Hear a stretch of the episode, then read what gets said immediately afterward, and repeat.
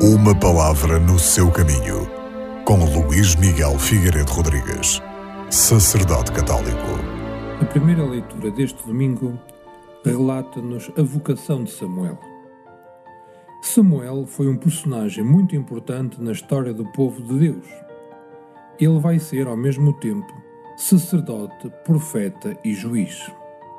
Com Samuel, inicia-se o profetismo propriamente dito. Situa-se na passagem de um regime igualitário das doze tribos para um regime da monarquia. Contudo, Samuel será sempre crítico em relação ao novo regime, que aos poucos se vai deteriorando.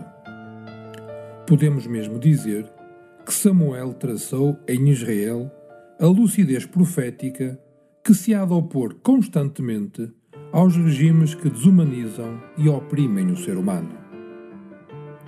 A vocação de Samuel ajuda também a tornar clara as dificuldades vocacionais de cada um de nós. Samuel é ainda uma criança e o Senhor manifesta-se durante a noite.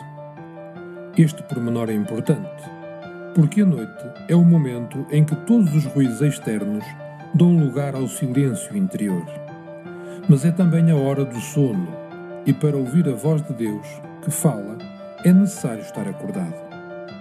Deste modo, Deus não chama a criança por meio de visões, e para lhe responder, Samuel precisa de acordar, levantar-se e caminhar.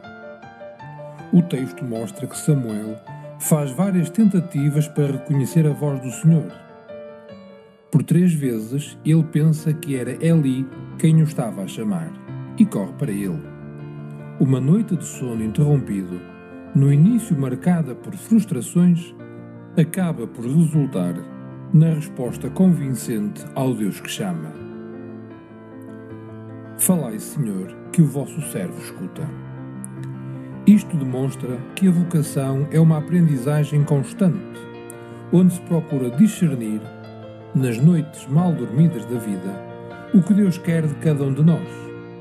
E uma vez que se faz essa descoberta da voz do Senhor, é preciso estar atento e não deixar cair por terra nenhuma das suas palavras.